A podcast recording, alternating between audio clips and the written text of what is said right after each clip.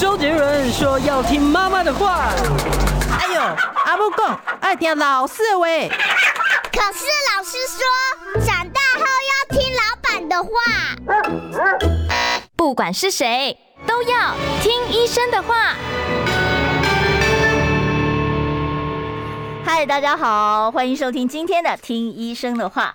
我是节目主持人李雅媛，不好意思哦，我今天因为还在咳嗽，我这咳嗽真的是哎，都快变百日咳了。我看，好，我今天呢为大家邀请到的来宾呢，算是我们的老朋友，第二次来我们的节目中啊。上一次跟我们谈的是帕金森氏症，我们今天再次为大家邀请到林口长庚医院啊神经内部动作障碍科的主任陈琼珠陈医师到我们节目中来。陈医师好，好，雅云你好，那各位听众大家好。其实我上一次跟那个陈医师。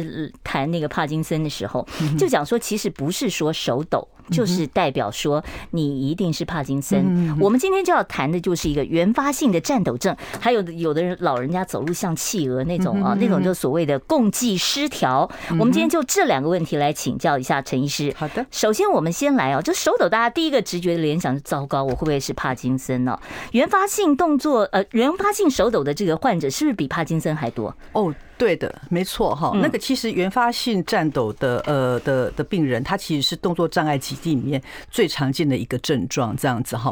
那我们以流行病学来说的话，大概在呃每一百万人口里面，大概将近有长将近四千到四万人会有本态性颤抖。那六十岁以上的人的话，可能在一百万人里面，可能有到五万人会得到帕金森颤呃不是对不起本态性颤抖。嗯，那所以在美国做的一个大规模的一个人口的调查里面，在美国人里面，大概每十个人呃每每一百个人里面。大概有将近四个人会有所谓的本态性战斗，这个比例很高哎，它比巴金森高了二十倍。那我们在在华人世界呢，黄种人这边呢？呃，我目前就是还没有说针对华人世界里面去做的这样的规模的那个统计，不过我相信应该是蛮类似的。对，我其实我们家也有长辈是哦，拿着饭碗手就这样子不自觉的抖哦。那我就想问一下，这个本态性的颤抖跟帕金森的这个手抖，两者之间我们怎么区别？我到底是帕金森 还是我是本态性的？好，呃，我相信很多人会对这个方面就是会有这样的困扰哈。那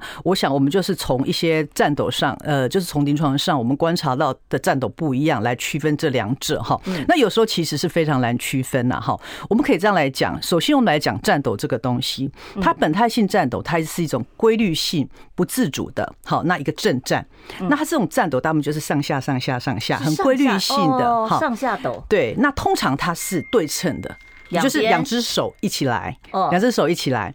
那帕金森的颤抖，它有一个相当特别的特征，就是说帕金森的颤抖，它大部分的时候是在休息的时候，也就是说，当我们把手就是呃，就是放在哎，比如说放在我们的腿上，然后呢，呃，就是完全不要用力的时候呢，那这时候我们看到单侧单侧的时候会有一边手它的颤抖。那这种抖的话，跟一般本态性颤抖比较不一样。本态性颤抖大部分就是上下上下，那帕金森的颤抖就是有点旋转性的。那我们会说，哎，这种战斗好像是在揉药丸哦，揉药丸，揉药丸，对，或是在数钞票 哦，数钞票。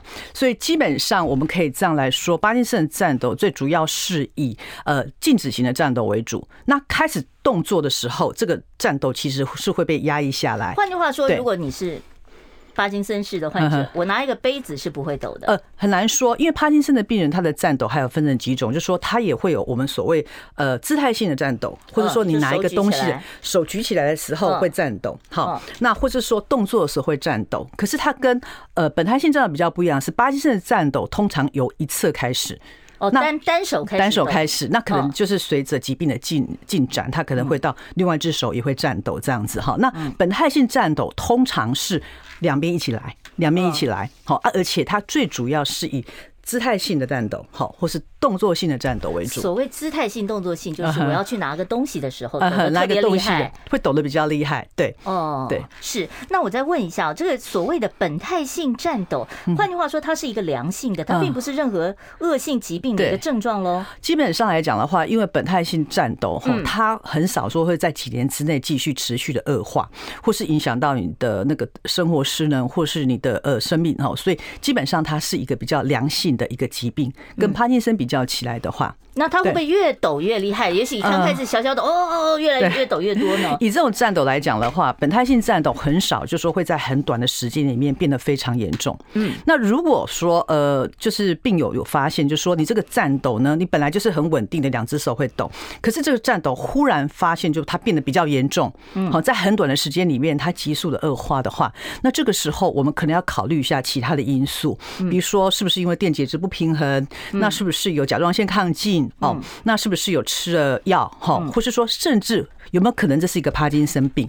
所以换句话说，本态性颤抖它也有可能变成帕金森。呃，有可能，因为本态性颤抖本身会是一个罹患帕金森的一个危险因子，所以大概在呃每一百个人里面有将近快十 percent 的病人在很晚期的时候会进展成帕金森。哈，这个是一个比较小规模的研究，上面有这样子提过。是，那您刚才讲到说甲状腺也可能是出现一个手抖的状况，对，那是亢进还是低下会抖呢？一般来讲的话是抗。甲状腺亢进的时候会有这种那个呃颤抖的情手抖的情形，对。嗯，那哪些药物也会会造成抖呢？我记得以前 好像我吃感冒药也都会吃到会抖哦。抗组织胺，抗组织胺，抗组织胺，抗组织胺会这样的。而且其实有很多的呃，我不只是药物了哈，有很多的呃一些食物哈。那比如说像咖啡因。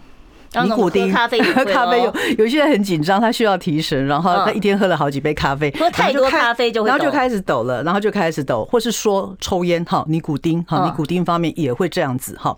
那或是说呃有一些药物，比如说像有一些气喘的病人，嗯，那他会有这些呃气要要吸这个气管扩张剂，那这个东西它也可能会造成颤抖。是，那这种颤抖都是药停了就不抖了，咖啡不喝了，烟不抽了就不抖了，对，可能会慢慢的就是减少这样。所以我们在诊断说是本态性颤抖的时候呢，我们必须要先排除这些因素。那排除掉这些因素，这些药停掉之后，可是我必须要先讲，你这个药不能随便停哈，因为有一些像气管扩张器，对，必须要跟你的医师讨论过哈。嗯，那有一些就是说，哎，这些药物停停了之后，还或者是说你戒了咖啡，那戒了尼古丁之后呢，那这个呃颤抖慢慢消失的话。那它就不是本态性颤抖。是，那这个颤抖这种本态性颤抖，睡着了还抖吗？不会哈。一般来讲，我们常看到的帕金森的战斗、本态性的战斗，或是说小脑性的战斗，那其实在睡觉的时候通常就消失了。对，是。那一般这个本态性的战斗，他们都是在什么情况下发现自己开始抖？嗯。他需要做什么样的？呃，像刚才讲的，都是一些症状观察嘛。对对，我需不需要去做一个什么脑波检查 或验血呢？OK OK，呃，一般来讲哈，病人他们大部分都会发现说，他做一些动作的时候哈，比如说，哎，我要拿一杯水，那这个时候的时候就开始抖，那水都会都会溅出来，都会洒出来哈，或是说，哎，比如说我在绑鞋带的时候，然后这时候开始手就会颤抖，哈，等等的。那甚至就是说，呃，病人比如说他在拿筷子啊怎么样的时候，拿碗的时候。后呢，然后就开始觉得说，哎，他会颤抖，他会颤抖，那抖，甚至有些人会抖到他这个水会溅出来，没办法用筷子吃饭等等。好，那这个时候我们我们就怀疑说，哎，他是一个颤抖症，那我们这时候就必须要做鉴别诊断，到底是一个帕金森的颤抖呢，还是个本态性的颤抖？嗯，那目前的话有很多的检查可以帮助我们来区分这两者。哈，什么检查？呃，第一个检查的话，我们是用传统比较呃非侵袭性的一个呃颤抖图。哈，就是我们会在病人。他的手，或是说，呃，他颤抖比较明显的地方，我们会给他做表面肌电图的记录，或是一个。呃，我们叫 ACC，就是三项加速规的时候，然后我们去记录这个战斗本身。这个是要待二十四小时哦，不用不用不用不用，我们就是在医院的一个检查区哈，嗯，来做这样子的一个记录。看他怎么抖，抖多少次这样子，多少次它的频率哈，还有就比如说他是休息的时候比较会抖，还是说他是他是就是呃有一个姿势的时候比较会抖哈。那我们借由分析这些客观的资料，那他可以告诉我们说，哎，这样的战斗是比较像是帕金森的抖嘞，还是比较像本态性颤抖，对、嗯。那其实我记得以前有一位名人哦，他拍个影片说他每秒钟手抖六点六次啊。那这个会抖到这么快吗？六点一秒钟就六点六次啊？一般来说的话，本态性战斗，它的那个我们在做这个表面肌电图的时候，去分析它的战斗的频率，大概是介于四到十赫兹。哦，也就是说每秒钟会呃战斗大概四到十下。哦，它的速度会可能会非常的快。那这个频率是不是攸关到它战斗的严重程度呢？呃。呃，一般来讲，我们评估一个病人他的颤抖的严重程度，除了频率之外，一个很重要的是他的幅度，因为有一些人他的他的频率不是很高，就是微微抖，非常非常的高。那这个时候其实会影响到病人他日常的一个生活，或是他要呃吃饭呐，还是要喝水啊，怎么样这样子的？对对。所以换句话说，如果有本态性颤抖的话，他一些小动作是比较一些小动作，穿针这种可能就没有穿针啦，然后系鞋带啦，特别是拿一个水哈，那要喝水的时候，可能到嘴巴的时候，这个水都已经见光了。这样是。那他除了手抖之外，他其他部位会抖吗？嗯，他的声音会抖吗？他的脖子会抖吗？OK OK。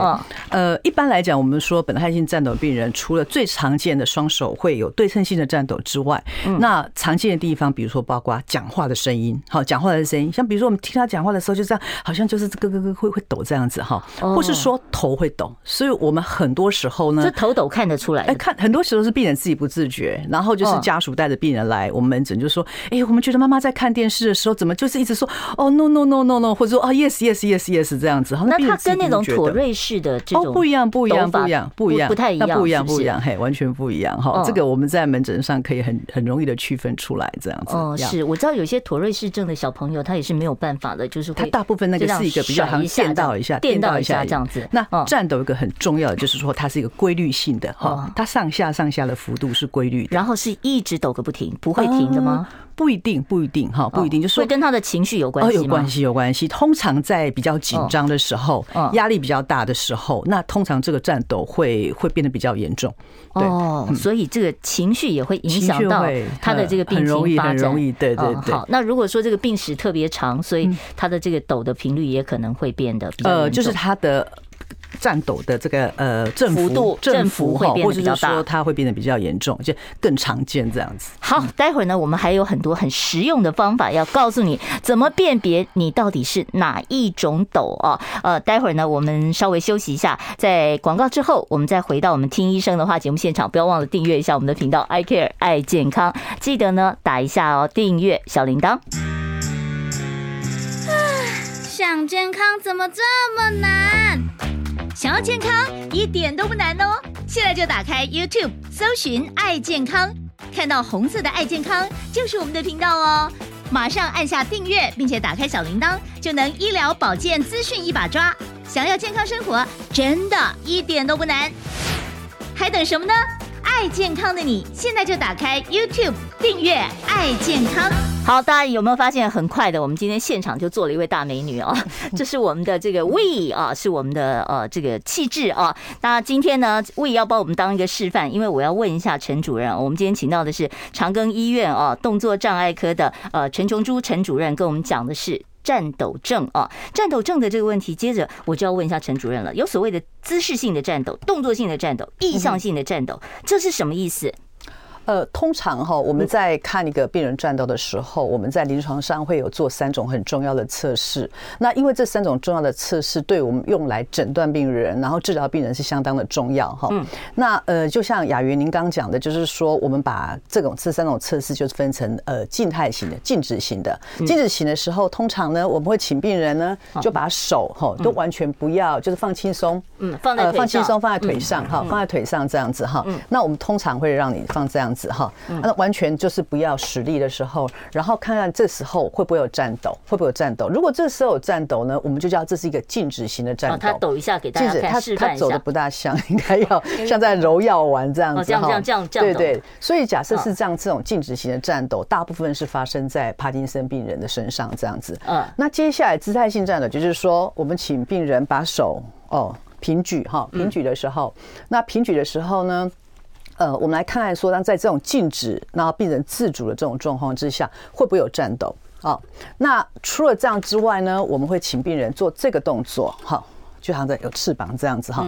那有一些病人他那个战斗就是会像这样子哈，哦，是手会开始甩袖的这个对对，对这样子哈。所以这种。这种这种这种时候战产生的战斗，跟这种时候产生的战斗，我们都叫姿态性的战斗。姿态性，对，就是说你姿势性了啊，就是说您在维持一个固定的姿势的时候会产生的战斗。哦，那这个是没关系的，对不对？呃，这个话会比比较像是本态性战斗，本态性战斗比较良性的。对，嗯，那。第三个的话，就是说我们会让病人，比如说他做一个动作的时候，比如说呃，我要去呃做一个呃呃拿一个东西哈，或是说我现在要去绑个鞋带哈，或是说呃有在做动作的时候，拿我的杯子是 对，就比如说我请你来拿这个杯子哈，那您在这个的过程当中一直都会产生战斗，你在开始动作的时候会产生战斗的话，我们这个叫做动作型的战斗哈。哦，就是拿着杯子一直抖这样子。对对对，就是这样拿的时候，在在动作的过程当中，你就会开始抖的话，我比较抖。你可能是太紧张了哈。那最后一项我们要讲的是所谓的意向性的颤抖。那意向性的颤抖，通常我们在门诊的时候，我们会做这样的测试。麻烦你面对我哈，嗯，麻烦你右手比一哦，那你用你的右手的指尖来摸我的指尖，然后回去摸你自己的鼻子。好，继续做，继续做。OK，好。继续做，哎，要对到指尖哦，对，要对准哦，要对准哦。那如果说呢，病人他产生，比如说我在动作的时候，一直到我要到这个目的地的时候，他开始抖，变得非常非常大的时候，那我们会叫做这是一种意向性的。所以帮他测试的人，这个手的位置就要一直挪。呃，我们通常会先固定啊，固定完之后呢，那我们就是有时候，有时候我们会稍微动一下哈，动一下，看在不同的这个角度的时候呢，他是不是要到这个目标目目的地的时候，他会。抖得特别严重哦，如果是的话，那我们这种叫做意向性的战斗哦。好，了解了，谢谢，谢谢 We，谢谢。好，这个经过这个测试以后，我们大概就知道什么是帕金森氏的这个颤抖，还有姿势性的颤抖、动作性的颤抖哦。那这种三种颤抖会同时存在吗？哦，有可能，有可能，有可能哈。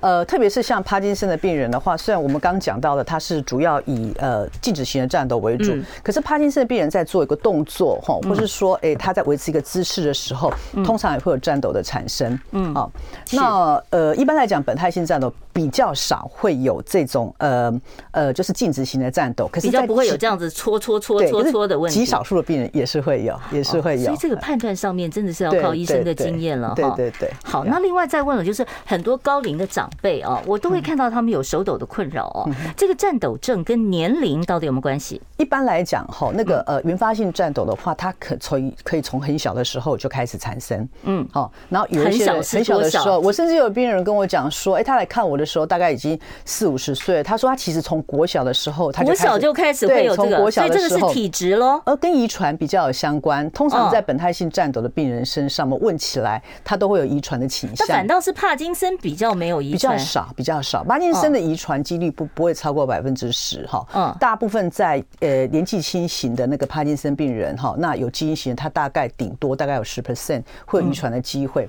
但是以呃本态性颤抖来讲的话，几乎一半以上，我们问起来，他们爸爸妈妈。妈都有本态性颤抖这些症状，所以这个也没有性别差异，对不对？呃，男性稍微多一点点。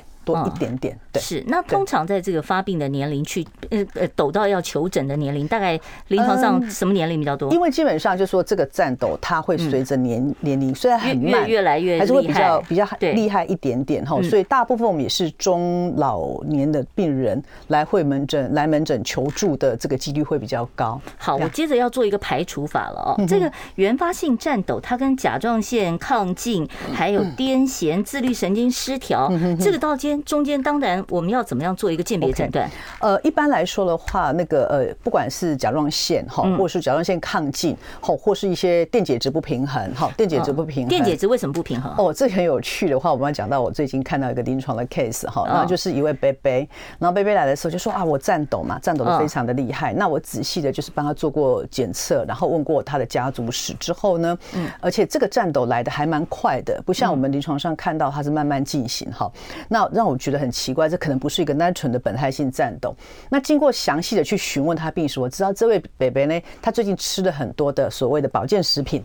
对呀、啊，其实很多现在你知道中秋节现在送月饼的少，送保健食品的多哎。对，保健食品。那后来我们觉得不对劲，赶快这样帮这位北北他抽他的一些电解质，还有肾脏功能。那我发现这位北北果然肾脏功能开始在变差，然后电解质就是电解质开始变得不平衡。保健食品既然名之为食品，它也有可能伤肾啊，它是复形剂的问题吗？呃，不只是这样子，因为所谓的保健食品，我记得是没有没有不是在这个药品的规范，对，它不在药品规范，不在药品规范里面，对，它是食品类。所以这个方面就是缺乏这个把关的时候，我会建议大家在服用这个保健食品的时候，真的是要特别的去小心，哈，特别的去小心。还是有可能。我们在临床上看到很多这样子的 case。所以那个北北他就是因为吃太多的不同种类的保健品一起吃，因为子女很孝顺啊，就买了很多，买了很多保健食品给他，然后到最后电解质不平衡就出现这个手抖。对，是那这个是不是他保健食品停一停他就？对，我们后来呃将这位北北转到肾脏科，好，那肾脏科医师也帮他做了很多的检测。那第一件事情当然就是请他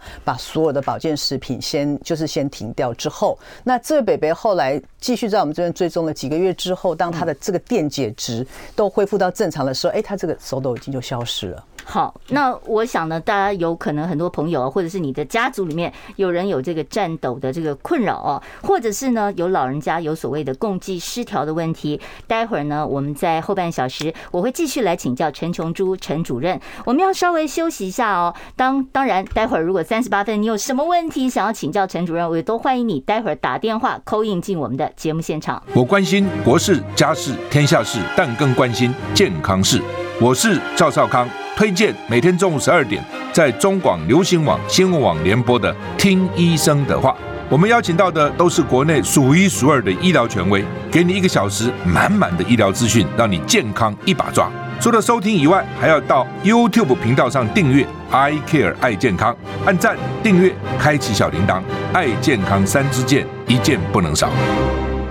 欢迎大家回到我们听医生的话节目现场啊！好，我们继续回到我们的这个战斗症。刚才我们讨论了就是呃各种战斗，姿势性、动作性，还有意向性的战斗啊。接下来我要问一下这个。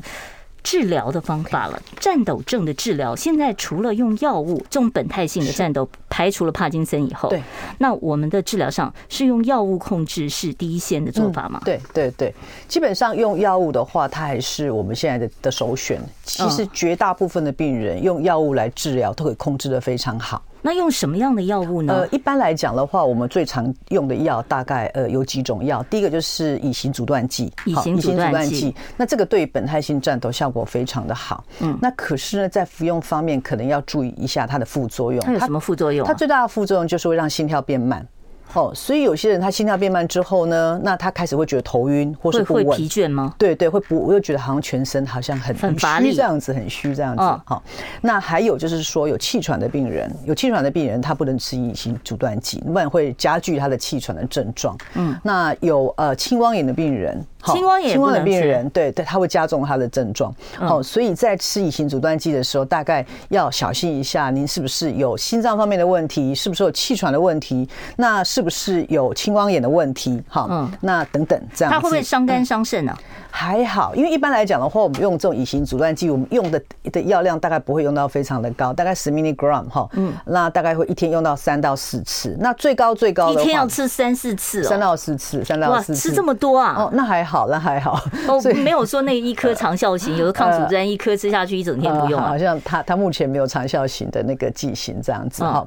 那第二个常用的药物叫做麦手林，哈，那麦手林这颗药的话，其实对于本态性战斗效果非常的好，可是它最大的副作用就是用了之后呢，病人会非常的嗜睡。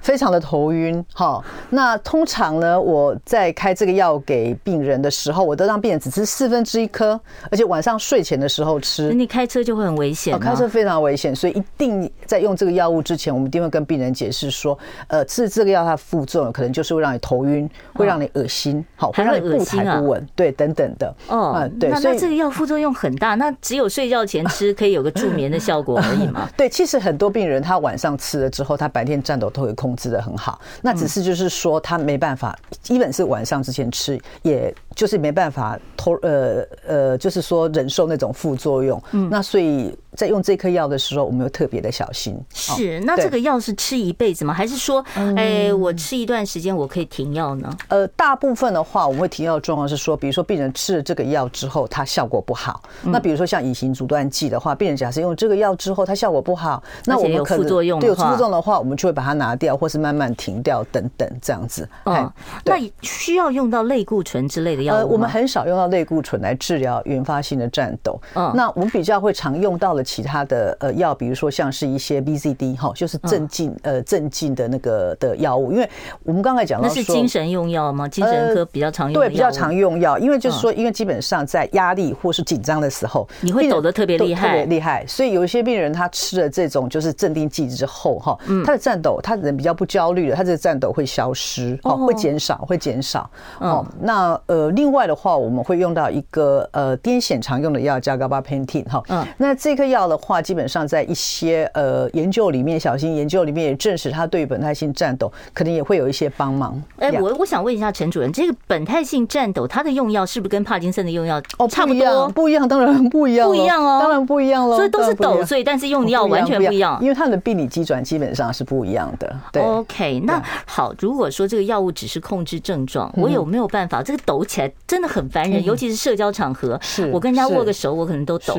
那这样的情况之下，我有没有办法透过手术，或者是其他的治疗方法，一劳永逸？OK，一本基本上就是对于这些少数他的战斗没办法用药物来控制的病人的话，我们可以有这个手术的这个选项。什么样的手术？呃，手术的话，我们大概就是分成几种来讲的话，第一个的话很传统型的，就是我们用烧灼术哈。烧哪里啊？呃，我们是通常会在大脑深部一个地方叫做 VIM，就是视丘内核哈，视丘内核那个地方哦，这是本态性战斗的病人。那要开脑吗？哦。一般来讲，它是一个微创手术哈，它会在呃脑部这个地方打开一个小洞，然后用一些，它会把一个细针在那个地方，就是我们去根据电气生理哈那个地方它的定位，然后找到这个点。那这个点的时候呢，我们开始会用一点电刺激去看看，哎，是不是我在刺激的时候呢，你这个颤抖就消失了？或是那这个病人是要清醒的？啊，病人是清醒的，病人清醒，不用全麻的啊，不用全麻。其实基本上没有想象中那么可怕，因为他会打局局那个局部麻醉哈。嗯，那我们觉得，哎，这个地方。开始给他刺激之后，病人颤抖消失了，而且没有副作用的时候呢，我们就把这个地方把这个造成他会颤抖那个 pacemaker 哈，把它破坏掉。这是传统型的烧灼手术。好，那这样子传统型的烧灼手术，它的坏处在于它是不可逆。万一烧不准怎么办？对，烧不准，那病人可能他就会有他的一些副作用，比如说走路不稳啦，哈，或者是一手一脚起来的时候，呃，起来的时候他的那个呃不抖了，可是他也一手一脚没力了，哈。那就像有点中风半身不遂那个问题。其实其实其实国外都有这样的报告。嗯。那所以第二个选择的话呢，可以选择深部脑刺激。深部脑刺激是所谓的这个 DBS，就是治疗帕金森的那个嘛。对对对，因为 DBS 一开始被发展出来的时候，其实是用是用来治疗战斗哈。嗯。DBS 的好处就是它是一个可逆性、可调节性。嗯，那没关系，您继续。目目前的话，一个比较新的治疗的话，我想大家都会在那个媒体上看到神波刀。神波刀，OK，神波刀基本上呢，它就是用一个聚焦超音波哈，一个聚焦超波的原理哈。那利用这个加热，那在脑部里面哈，一个就是我们刚刚讲的那几个地方，就是去给它做加热，把它烧灼之后来来来改善它的症状。好，我待会儿再仔细讲讲解什么叫神波刀。我们稍微休息一下。想健康怎么这么难？想要健康一点都不难哦！现在就打开 YouTube，搜寻“爱健康”，看到红色的“爱健康”就是我们的频道哦。马上按下订阅，并且打开小铃铛，就能医疗保健资讯一把抓。想要健康生活，真的一点都不难，还等什么呢？爱健康的你，现在就打开 YouTube，订阅“爱健康”。我们为大家邀请到的来宾呢，是林口长庚医院动作障碍科的这个主任陈琼珠陈医师，他也是动作障碍方面的专家。陈医师，你先帮我们介绍一下这个动作障碍科，通常你们主治的是哪些疑难杂症？很多人看到这个名字不知道这什么意思啊。基本上动作障碍科的那个的范围，就是治疗的范围相当广了哈。大部分就是说我日常生活上面我有哪一些动作障碍，以致造成我的生活上受到影响，好，等等，这些几乎都是动作障碍科的范围。像老人家走路呃，走路不稳，步态步态步态不稳有的问题。然后比如说颤抖，颤抖的问题。好，帕金森对，然后动作缓慢的问题，动作缓慢也不行啊，动作缓慢哈，或是说等于说你动作过快哦，啊，这是我们不应该产生的动作。比如说我平常不应该产生颤抖啊，嗯，那我这个颤抖是。是不应该太慢太快都不对，太慢太快这都不对哈，这都不对哈。那所以呃，基本上肌药症。呃，肌肌张力不全哈，等等这些动作障碍科看的范围其实相当的广。好，我们下次有时间再谈肌药症跟肌张力不全啊，再再麻烦，到时候陈主任可能要再跑一趟台北。好，陈主任，我们刚才讲到了这个神波刀的治疗啊，我看那个呃网络上面讲说神波刀很神奇哦，三个小时不用开脑，改善九成症状，有这么好啊？呃，神波刀对于那个本态性战斗，它的它有一定的疗效。那这个是呃有发表在《New England Journal 新英格兰医学杂志上面，就是说我们所谓的这个聚焦超音波哈，聚焦超音波哈，那它来治疗这个本态性战斗，它是不用开开洞的。呃，基本上的话，它跟传统的烧灼术不一样的是，它不用开一个洞，那是借由这个一个一个精密运算，然后直接把用超音波把它聚焦在他们要破坏的点，就隔着头皮这样子，这个隔着头皮还有头壳。好那这个准不准？万一会不会也有那个视丘切除术的问题呢？呃，基本上我我们临床的确。呃，这个要非常小心了哈，嗯，要非常非常的小心，因为我们知道脑部的结构，就是说只要差那么一点点，那可能它的呃就会有一些我们不希望看到的副作用，所以呃这个。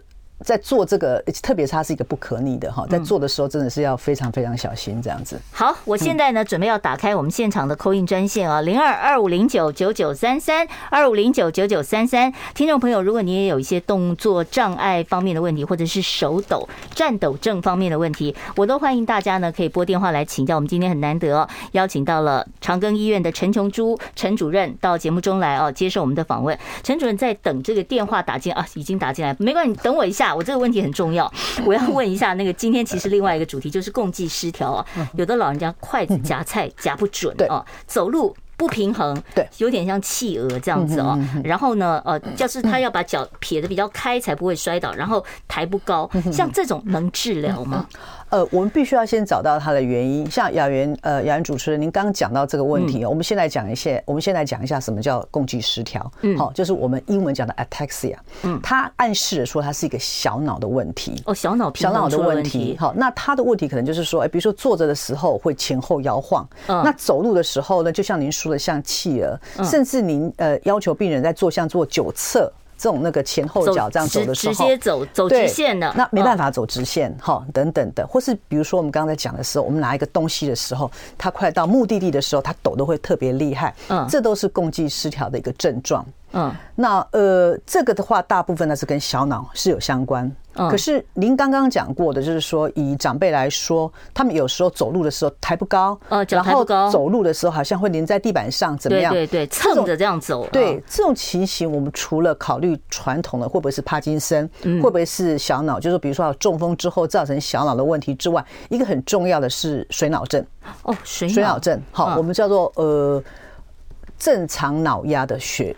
呃，这 M M P H normal pressure 还说就是正常呃正常压力的一个水脑症啊。嗯，那这个都要排除掉才行。对，这个要排除掉，因为这个是可以治疗的。好的，好，我知道今天时间不够，我这个共济失调的部分来不及问了，我下次跟那个呃肌无力的这个肌药症这个部分，我再请教陈主任好了啊。我们先来接电话，因为很多听众朋友在线上等了。你好，请说。主持人医生啊，嗯，请问。请问医生，有时候睡觉的时候脚一直抖，自己也没有感觉这样子抖。啊，有些人翘二郎腿，白天的时候脚一直抖这样。啊，以前叫男躲见，女躲穷。嗯，啊，那个是抖脚是不是很舒服这样子？哦，好，他是说抖脚的问题了。他说有时候睡觉的时候脚会。不自觉的抽一下，好，或者是呢，就习惯性的要 翘个二郎腿，抖抖抖，这个是不是颤抖的问题呢？呃，我们先来说，它跟本态性颤抖不一样哈，就是说，一般来讲，本态性颤抖在睡觉的时候，通常就是会消失啊。那您刚刚说要睡觉的时候脚会抽一下就一下哈，那这种情形，大部分我们是肌药症。就像我们小孩子，肌药症跟不宁腿一不一样？嗯，不大一样哈。肌药症可能呃，肌药症的话，它大部分就是会像电到一样这种感觉，就像你受到惊吓的时候那种感觉。嗯，好。那呃，您刚刚说翘二郎腿的时候会抖抖抖哈，因为我们很重要的是本本态性颤，它基本是一个呃非不自主的，嗯，就不是你自己故意去抖的，而且主要是手吧？呃。脚也会吗？也会，可是很少，相当少，相当少。那通常我看到你所谓的翘二郎腿会抖的话，好像都是自己要抖的。对啊，自己 就觉得自己要大老爷在那里抖。对，那这种自主型的，它就不像是本态性颤抖。好，我们再来看 YouTube 上面听众在问啊，说婴儿时期的脑麻随着年龄增长，肌张力变差，步态不稳，手抖，有办法改善吗？呃，基本上就是脑性麻痹的话，我们在临床上看到会有很多并发的一些动作障碍的疾病，比如说肌张力不全。所以刚刚您说肌张力变差，是肌张力上升还是下降？哦，这两者治疗原则是不一样的。如果是因为肌张力变得很强，那这个可以透过肉毒杆菌注射来改善，这样子。肉毒杆菌可以改善？对对对，改善这种那个肌张力。的问题。好，我们现场呢持续开放专线啊，是二五零九九九三三，为大家邀请到的是林口长庚医院动作障碍科的陈琼珠陈医师哦，有手抖的问题啦，哦，或者是有步态不稳的问题，都欢迎你打电话来。好，我们接下一位听众朋友电话，你好，请说。呃，你好，医生主持人好，嗯，我想请问一下，呃，我的右脚就是不知道为什么，就是呃，已经大概十年左右时间，会觉得呃要下楼梯或上楼梯的时候，那它总是会发生那种不听使唤的状态，比如说可能明明是要上一阶，可是呢，他可能不知道为什么，就是觉得右脚是他可能会上两阶，或是或是不上，就是有时候会觉得。没有办法控制他的那个状态，尤其是走得比较快的时候。那但是不晓得这是什么原因啊？不过我现在也没有再去追踪这样子。对，这很特别哦，这很特别，这很特别。我觉得这个听起来还蛮像是一个病理性的一个问题。病理性，病理性的问题，就是说您会觉得您上下楼上下楼梯，或是说好像一脚在拖，或是说你会觉得你的脚你不晓得该怎么去控制它。嗯，那这个其实有很多很多的神经科疾病都有可能会造成。那应该到哪一科去挂？我想这要看神经科，我们可以经由就是临床上的一些神经内科或是动作障碍科，动作障碍科，我们可以经由一些临床上的一些检查，然后来找出说可能是可能的病因。那可能我们要必这个必须要做进一步的检查。好，我知道呢。现在线上还有听众朋友在等，麻烦你再等我们一下。我们广告之后再来继续接听其他听众朋友的电话啊。我们现场专线持续开放当中。我关心国事、家事、天下事，但更关心健康事。我是赵少康，推荐每天中午十二点在中广流行网、新闻网联播的《听医生的话》。我们邀请到的都是国内数一数二的医疗权威，给你一个小时满满的医疗资讯，让你健康一把抓。除了收听以外，还要到 YouTube 频道上订阅 “I Care 爱健康”，按赞、订阅、开启小铃铛，爱健康三支箭，一件不能少。我们现场专线是二五零九九九三三零二二五零九九九三三，如果有任何动作障碍啊、手抖啊，或者是步态不稳啊，都欢迎你打电话来请教陈琼珠陈主任。我们下一位听众朋友，你好，请说。呃，是我吗？是的，请说。久等了。那个我的我的左手哦，我如果炒菜的时候，我在端盘子的时候就会抖，很奇怪。嗯，就单手是吧？对对对，单手就是呃，就是左手。哦，左手炒菜端盘子，对对对，会单单独抖。对，我只要炒菜的时候，然后炒完之后，然后我再端那个盘子，就会抖抖抖抖这样子。对，嗯，好，陈陈医师怎么看？呃，那呃，请问您哦，就说您这种除了颤抖之外，您还有其他的症状吗？比如说，您会觉得最近的动作变得比较迟缓，一些精细的动作会变得比较比较不容易像以前那么灵活等等，会有这些症状吗？好像还没有观察到哎。哦，对，那您走路的时候会拖吗？拖脚脚步脚步会比较拖吗？哈，不会。我会建议您做一下这个，就上次我们节目里面这样子的哈。您看看您的这个这个呃动作是不是有变得比较迟缓一点？嗯。那另外的话，就说您的右手只有拿水杯的时候会抖吗？嗯，就是您左手左手呃，他的左手。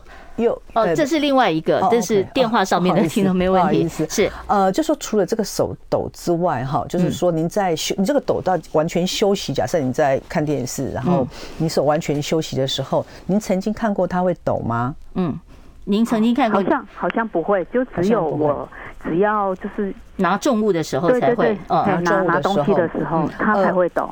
但我我我平常时我有去注意到，我的手好像不会去抖。不会抖这样子哈，对，呃，因为基本上您的不好意思，请问您贵庚？呃，快六十，呃呃，明呃没关系，OK，没关系，大概知道就好哈。五十多岁，因为以以您的这个年纪来讲的话，会颤抖，我想我们呃就是考虑的还是两个疾病，最常见一个是本态性颤抖，嗯，因为您只有单侧会抖。好，单侧会抖，这个有时候我们还是得考虑会不会是帕金森病。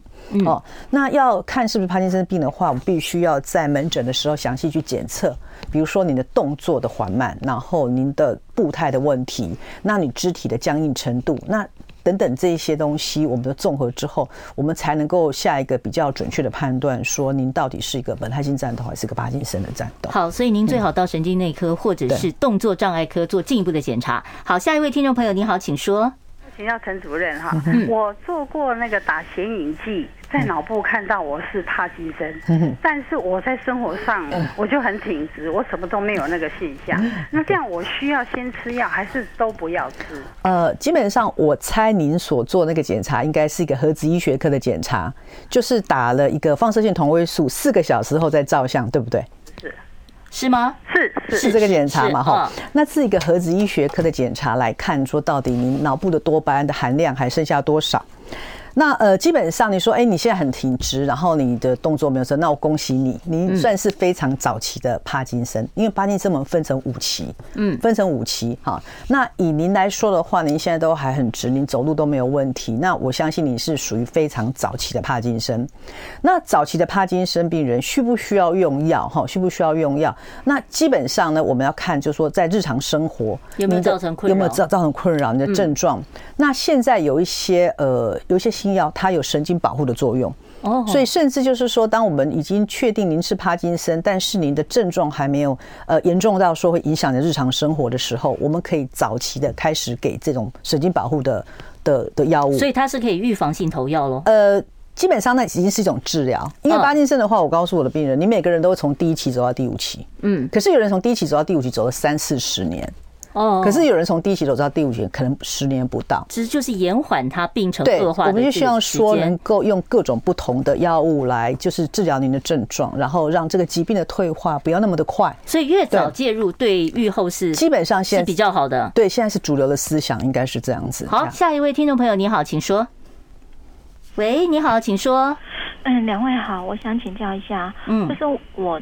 手啊，就是呃，比如说有时候都会突然没力，比如这样拿东西的时候会突然没力，会这样往下坠。嗯，那还有就是我的上臂，两只手的上臂，有时候都会不自主的抖，然后抖了差不多可能抖个三五分钟就好。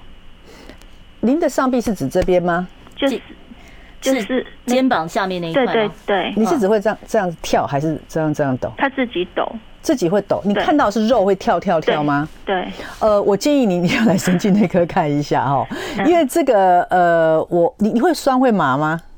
不会，不会麻哈，因为这种有时候会这样子跳跳跳，它不见得是颤抖或是帕金森，不是，那它会是肌肉的问题吗？呃有可能是有时候颈椎有受到压迫，或是其他的神经疾病等等。好，所以你你时常会觉得忽然没力气。好，那这是一个动作神运动神经已经有受到受到压迫，或是不不不见得是压迫。好，就是说可能是其他的原因造成这个运动神经有问题。那再加上就是说您这个地方就是会跳跳跳的话，那这跟颤抖是完全不一样的。但是也是要到神经内科。对，这个我们要考虑到其他的疾病。对，所以赶快去就医神经内科哈，特别是动作障碍方面的这个可以可以了解啊。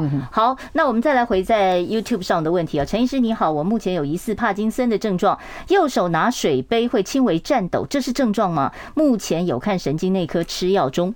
哦，呃，颤抖本来就是帕金森的一个症状，还蛮主要的症状哈。那如果说您呃，就是他是单手嘛，右手就是大部分的帕金森的抖都是不对称的。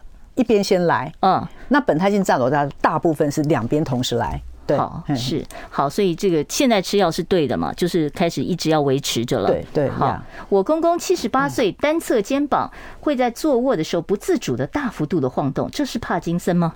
呃，我比较不清楚您说的不自主的大幅度是大幅度到什么程度哈？嗯。那呃，当然就是颤抖的时候，有时候它会比较幅度大，但是呢，有时候这种听起来的话，你是比较属于近侧的，嗯，进侧的哈，而且是很大幅度的运动。那这有时候是一些比较特别的一个战斗哈，比如说我们叫做 home streamer，嗯，福尔摩斯战斗，还有这种战斗？